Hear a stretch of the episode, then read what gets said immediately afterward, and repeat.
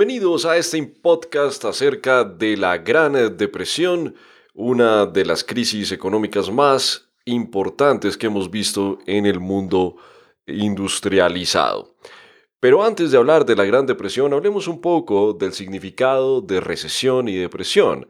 Ambos comparten el, hecho de tener una caída en la producción del país, desempleo, problemas eh, financieros, problemas en la bolsa, pero la gran diferencia entre una depresión y una recesión es que una recesión dura entre seis meses, por lo menos seis meses, y llega, por ejemplo, a 18 meses, a 20 meses, mientras que una depresión puede llegar a durar 10 años. Duran años las depresiones.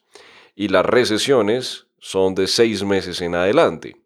Ahora, eh, la Gran Depresión en Estados Unidos fue la peor caída económica en la historia del mundo industrializado, desde 1929 hasta 1939. Esta depresión sucede en Estados Unidos luego de la caída, o más conocido como el crash, de la Bolsa de Nueva York en octubre de 1929. Esto envió a Wall Street al pánico y borró millones de dólares. La mayoría de traders lo perdieron todo en esta depresión. En este podcast especial acerca de esta interesante historia, vamos a ver los detalles, vamos a ver los hechos, vamos a ver lo que sucedió antes, durante y después de la Gran Depresión. Durante los años siguientes, el consumo y la inversión bajó causando una fuerte caída en la industria y el empleo porque las compañías entraban en quiebra y despedían miles de trabajadores.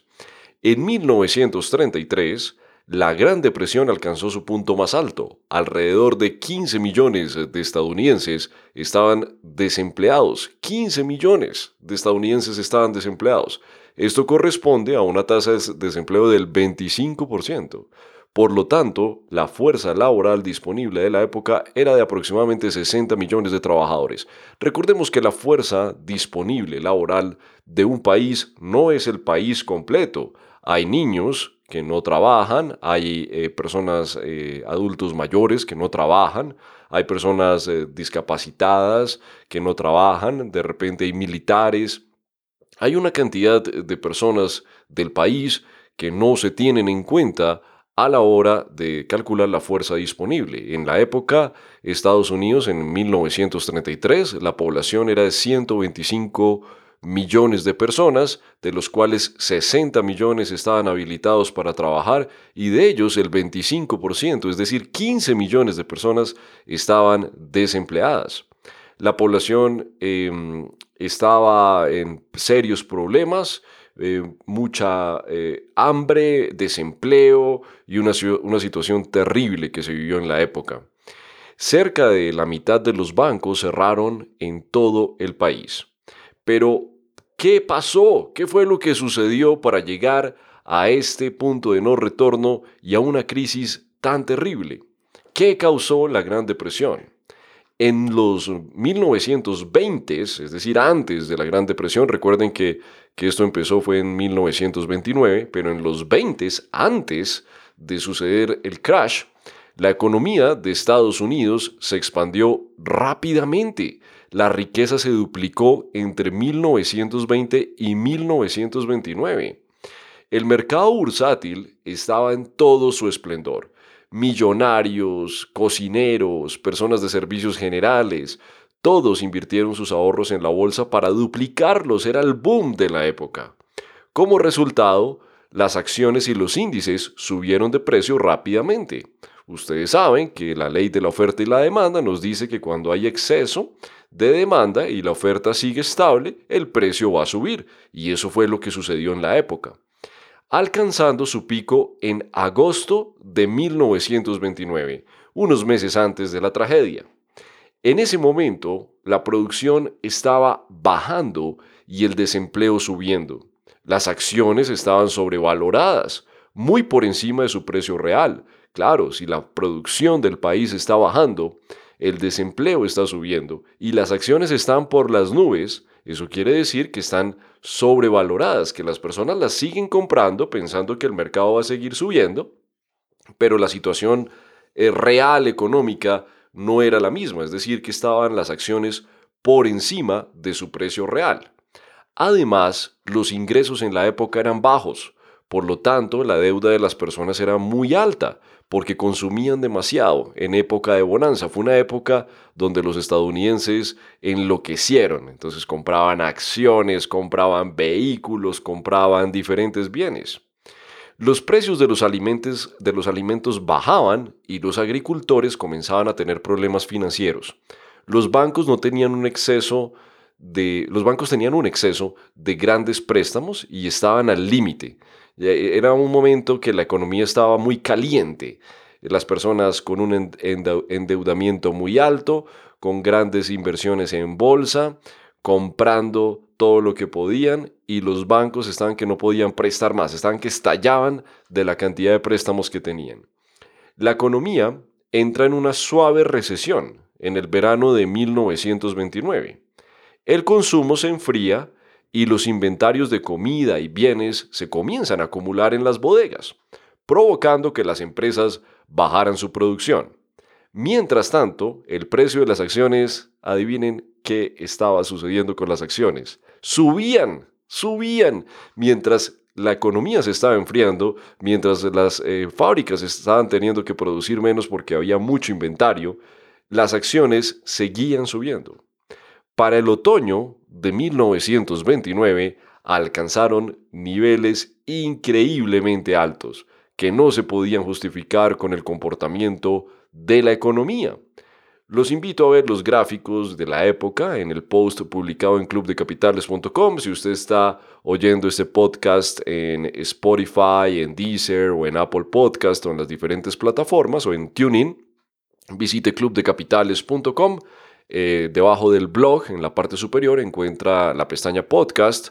Busque este podcast de la Gran Depresión y podrá ver debajo del player del audio unos gráficos y unas fotos muy interesantes de la época. El crash de 1929. En octubre de 1929, inversionistas nerviosos por las acciones sobrevaloradas comenzaron a vender en masa un récord histórico, miren esto, de 12.894.650 millones de acciones se negociaron en solo ese día, conocido como el jueves negro. Para tener un eh, contexto de la situación, el récord del número de acciones de esa época fue registrado el 12 de marzo de 1928 con 3.875.910. Pero ese día de octubre, el, número de acciones fueron 12.894.650, casi tres, triplicó el récord de hacía un año. Eso quiere decir que los inversionistas nerviosos vendían sus acciones. Y por ley de la oferta y la demanda, cuando hay exceso de oferta, el precio de las acciones cae. Cinco días más tarde, en octubre 29, o mejor conocido como Martes Negro, 16 millones de acciones fueron negociadas. Una segunda ola de pánico barre toda, em, toda eh, las ganancias en la historia de Wall Street. Eso quiere decir que el volumen de 16 millones de acciones cinco días después. Recuerden que fue en octubre 24 eh, el, el, primer crash y el inicio del crash y la segunda ola fue en octubre 29, cinco días después. Esta segunda ola de pánico borra todas las ganancias en la historia de Wall Street. Las acciones terminaron sin valor y los inversionistas que utilizaron margen o apalancamiento, es decir, que invirtieron con recursos prestados, lo perdieron absolutamente mente todo. En esos días, quienes han estado en Nueva York, en Wall Street, saben que es una calle cerrada y, en esa calle todos los traders, todos los inversionistas eh, se suicidaban, se tiraban desde el edificio de la bolsa y caían precisamente en Wall Street. Una, una situación terrible, la gente desesperada perdiendo todos sus ahorros y no importaba si usted era millonario, si era el hombre más rico, lo perdió todo, si, si trabajaba eh, como mensajero, eh, lo perdió todo. Prácticamente todo el pueblo de Estados Unidos tenía sus ahorros en la bolsa. Lo perdieron absolutamente todo. La confianza del consumidor desapareció. La baja en el consumo e inversión llevó a las fábricas y otros negocios a bajar la producción y comenzaron a despedir empleados en masa. Para los suertudos que lograron conservar su empleo, los, salarios bajaron y el poder adquisitivo disminuye. Miren esta clave de una crisis económica. Cuando hay desempleo, los pocos que logran mantener sus empleos les bajan el, salario para que las empresas puedan subsistir. Muchos estadounidenses, obligados a comprar a crédito, se endeudaron para poder sobrevivir esos meses mientras sucedía la emergencia y el número de ejecuciones hipotecarias y embargos por parte de los bancos aumentó constantemente. Es decir, las personas no podían pagar sus deudas, no conseguían empleo, los que tenían empleo el ingreso era mucho menor al que tenían antes, se comenzaron a colgar en sus créditos de sus eh, casas eh, de consumo y demás y estaban en problemas hasta que llegaba un momento en donde no podían pagarle a los bancos. En ese momento la adhesión mundial al patrón oro que unió a países de todo el mundo en un intercambio de moneda fija. Esto ayudó a difundir los problemas económicos de los Estados Unidos en todo el mundo, especialmente en Europa. Los bancos se arruinan. El presidente Herbert Hoover y otros líderes mundiales aseguraban que pronto se iba a solucionar la crisis. Están en plena crisis, están en el peor momento y el presidente de Estados Unidos, incluso otros líderes mundiales en la época decían tranquilos, tranquilos, que esto es pasajero, tranquilos, que es una crisis económica, todo se va a solucionar muy pronto. Pero desafortunadamente no fue así. Todo empeoró durante los siguientes tres años. En 1930, un año después de la, del primer crash, 4 millones de estadounidenses sin empleo y llegó a 6 millones en 1931 y siguió avanzando. La producción industrial del país cae 50%. Personas haciendo filas para conseguir un pan, para conseguir una, taza de sopa, se veían por todo Estados Unidos. Y el número de personas viviendo en la calle, los eh, homeless, personas sin hogar, incrementaba todos los días en las ciudades y en los pueblos. Los campesinos no podían seguir manteniendo los cultivos por la crisis y abandonaban los cultivos, causando más escasez de comida. Algunos campesinos eh, solamente eh, cultivaban su propia comida y un extra para, para hacer trueques, para hacer trueques con otros campesinos, cambiando peras por naranjas o pollo por, por otro tipo de alimento. Salían a las carreteras y trataban de vender algo de los productos a, a los viajeros que pasaban por las carreteras. En 1930, para completar, las graves sequías en las llanuras del sur trajeron fuertes, vientos y polvo desde Texas a Nebraska, matando a personas, ganado y cultivo, mejor dicho, el, fin del mundo, crisis económica más desastre natural. Esto se conoció como el tazón de polvo e inspiró una migración masiva de personas de las tierras de cultivo a las ciudades en busca de trabajo, agravando el problema. En el otoño de 1930 comenzó la primera de cuatro oleadas de pánico bancario, ya que un gran número de inversores perdieron la confianza en la solvencia de sus bancos y exigieron depósitos en efectivo. Se veían las filas en los bancos retirando sus ahorros porque querían tener el cash, ¿no? Querían tener el efectivo, lo que obligó a los bancos a liquidar los préstamos que tenían para completar sus insuficientes reservas de efectivo disponibles. No alcanzaban. Recuerden que el negocio del banco es captar dinero del público, prestarlo a otras personas y cobrar una tasa de interés y pagarle una tasa de interés muy baja a las personas que depositan el dinero.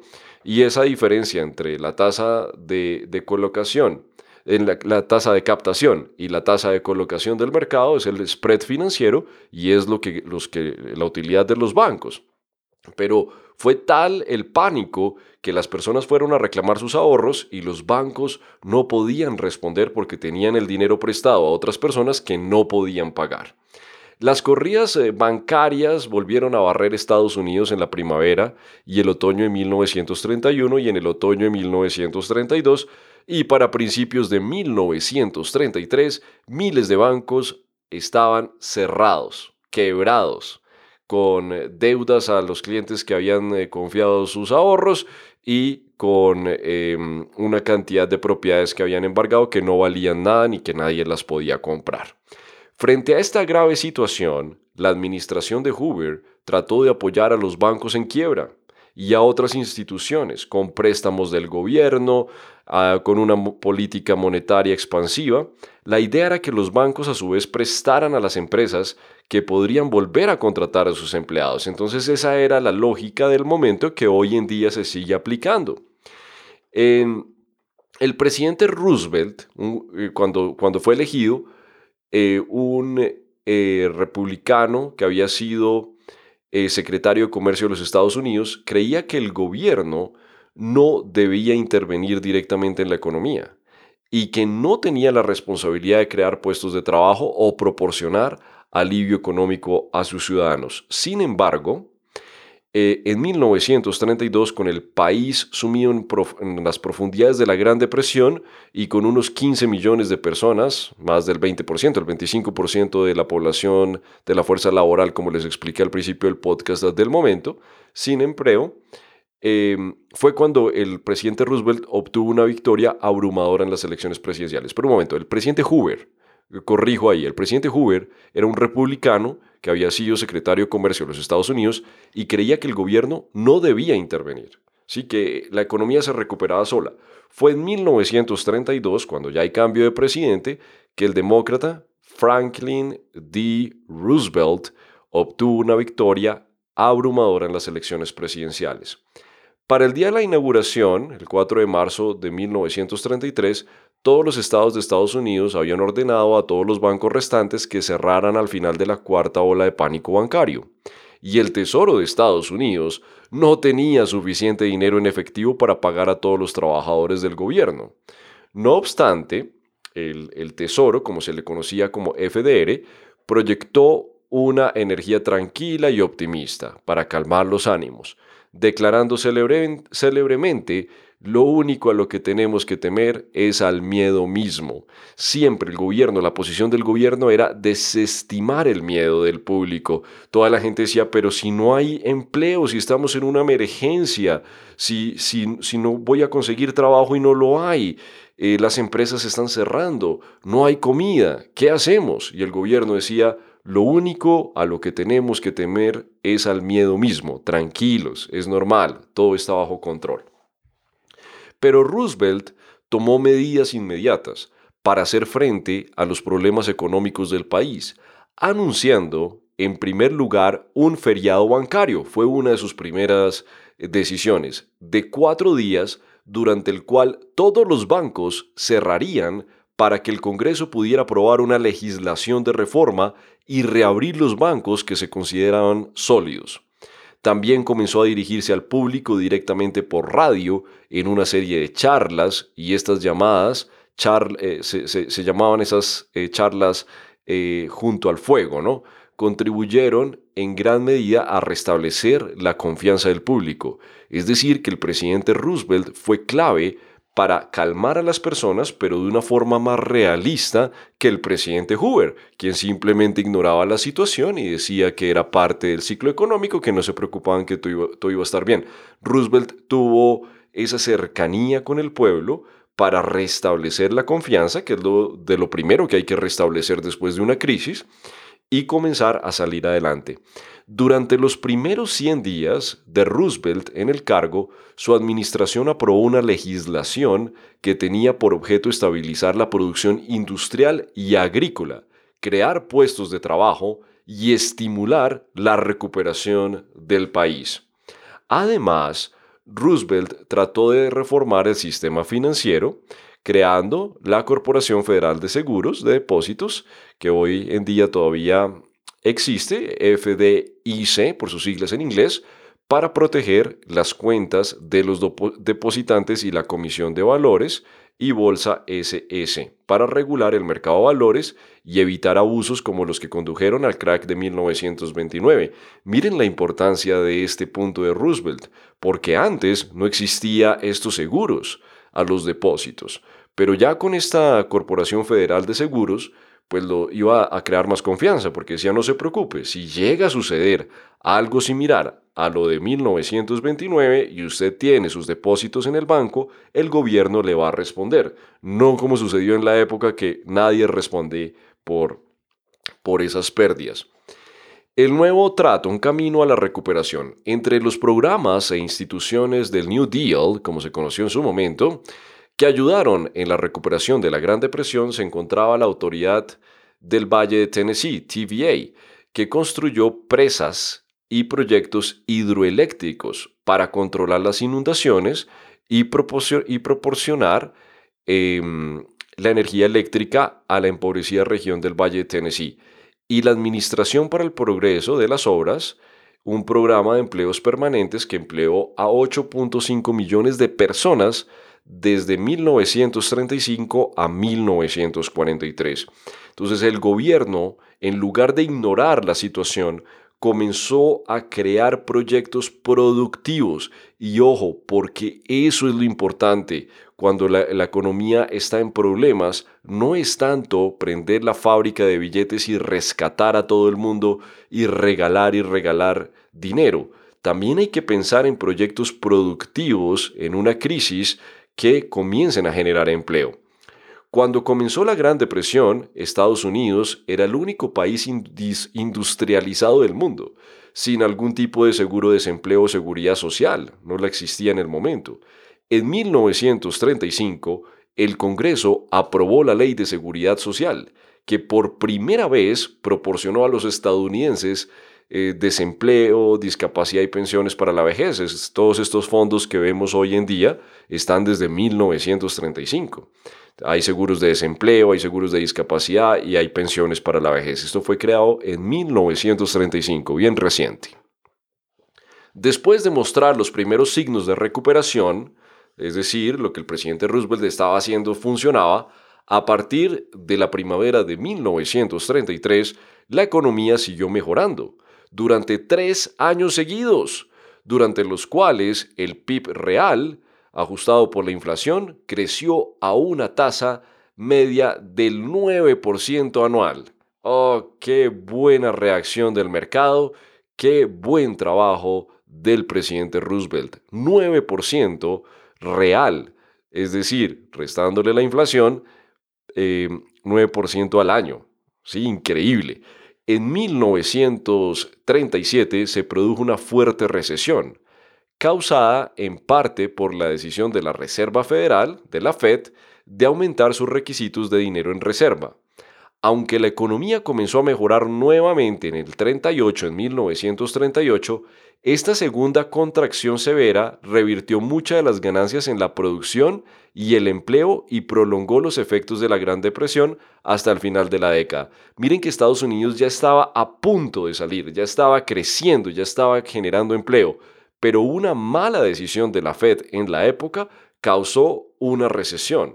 Por eso la Fed, aunque tenemos en, hoy en día en la Fed y en la época seguramente también los economistas más sabios, los economistas más preparados de las mejores universidades del mundo, la Fed puede cometer errores.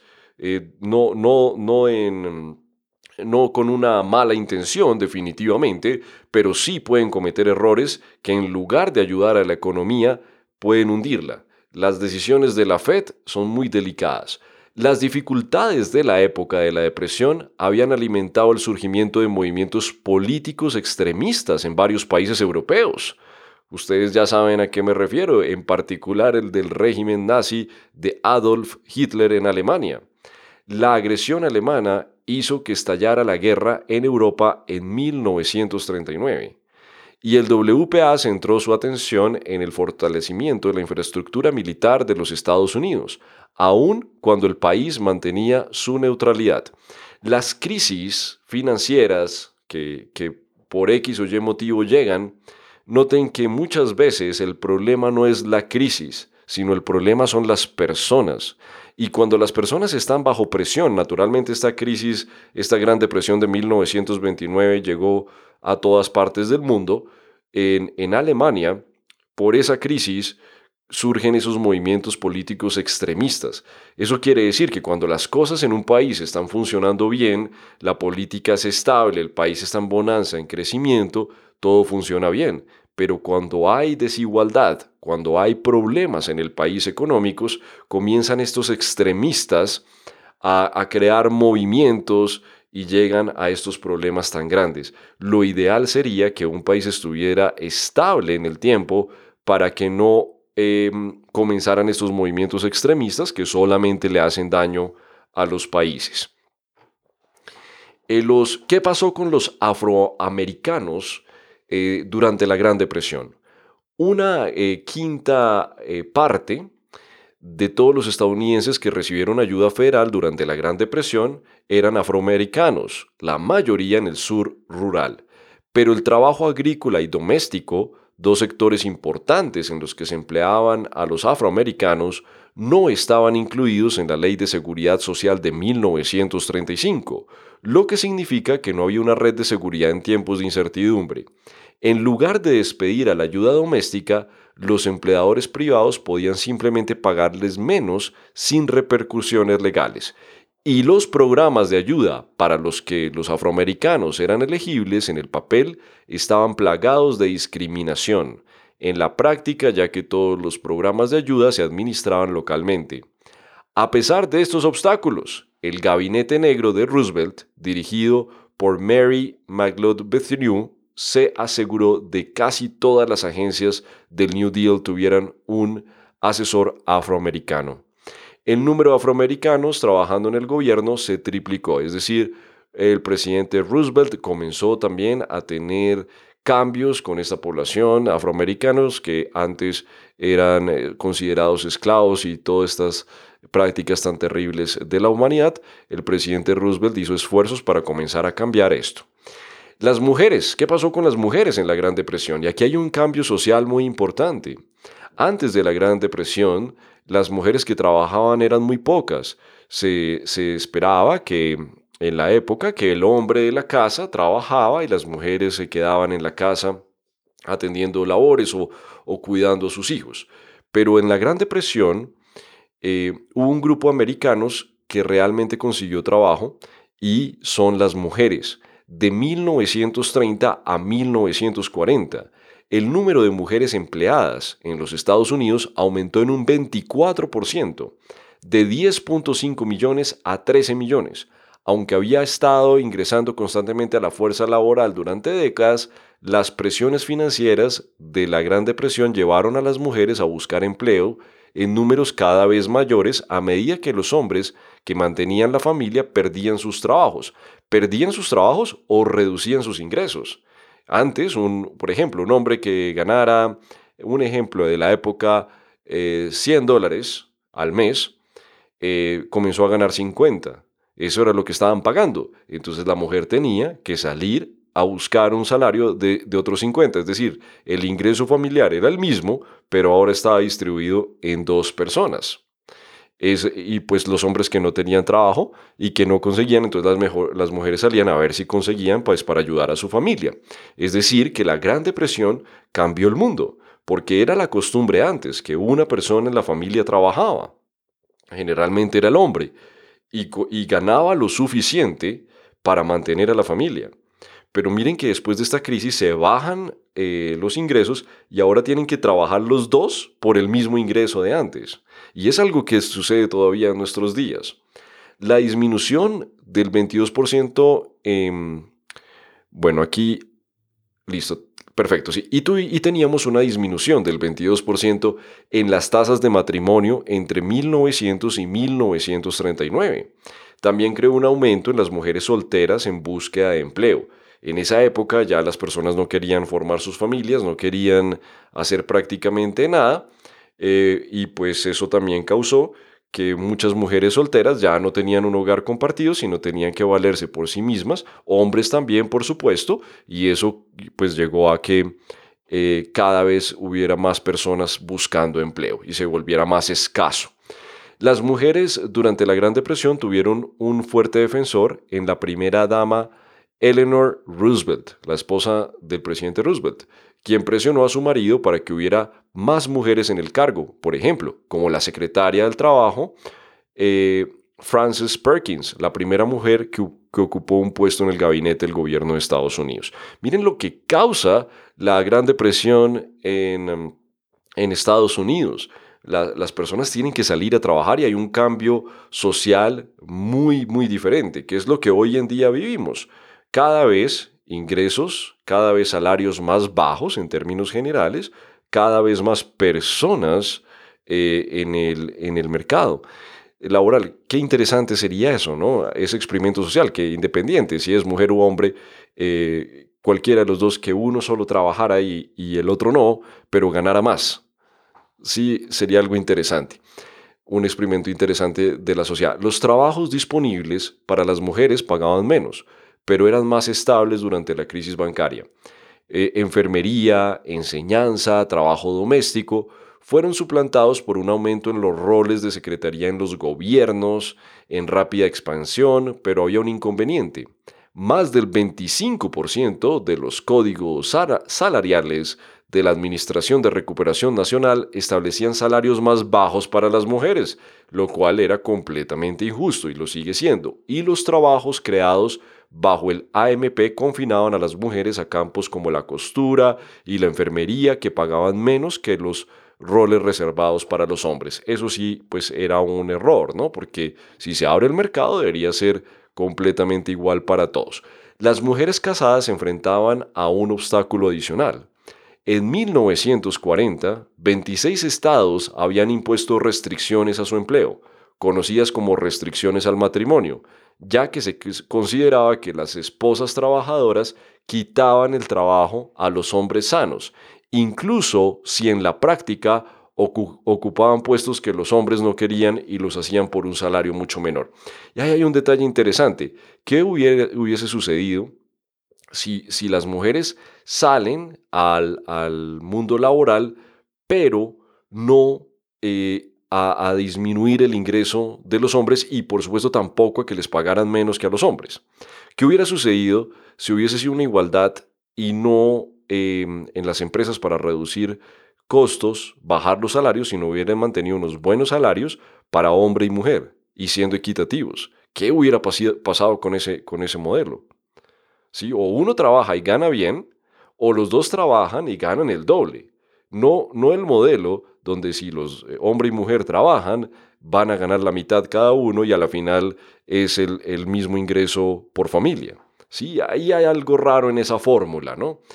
Termina la Gran Depresión y comienza la Segunda Guerra Mundial, con la decisión de Roosevelt de apoyar a Gran Bretaña y Francia en la lucha contra Alemania y las otras potencias del eje, la fabricación de defensa se preparó produciendo más y más empleos en el sector privado. Fue una época, fue un boom industrial en Estados Unidos, donde las fábricas eh, de automóviles, las fábricas, eh, todas las fábricas de Estados Unidos hacían armas, hacían tanques, hacían todo para prepararse para la guerra.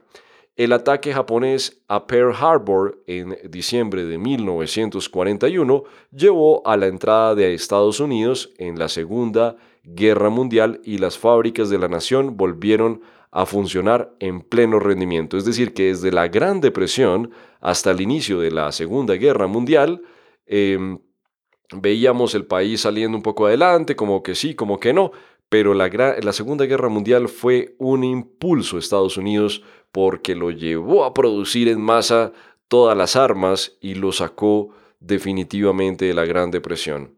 Esta expansión de la producción industrial, así como el reclutamiento generalizado a partir de 1942, redujo la tasa de desempleo por debajo de su nivel anterior a la depresión, la Gran Depresión había terminado por fin. Estamos hablando desde 1929 a 1942 y los Estados Unidos dirigieron su atención al conflicto mundial de la Segunda Guerra Mundial que terminó siendo pues algo bueno para la humanidad porque acabaron con los nazis y eh, se volvieron la primera economía en el mundo. Así funcionan las crisis, probablemente así seguirán funcionando. Todo depende del manejo que se dé por parte de los políticos y de, por supuesto, del Banco Central, en este caso la Reserva Federal, y de la actitud de las personas. Entrar en un pánico de no consumir, entrar en un pánico de todos bloquear la economía, es lo peor que podemos hacer en las crisis. Eh, a medida de lo posible, tenemos que seguir gastando, tenemos que seguir consumiendo para que la economía no se frene. Eso es lo que nosotros podemos aportar. Y de resto, pues ya los bancos centrales, eh, los políticos con diferentes legislaciones y políticas, pues tomarán decisiones algunas veces acertadas, otras veces erróneas para salir de las crisis. Es muy interesante entender lo que ha sucedido en la historia para estar preparados para el presente y para el futuro. Les deseo muchos éxitos en sus eh, estudios como traders y nos veremos en un próximo podcast.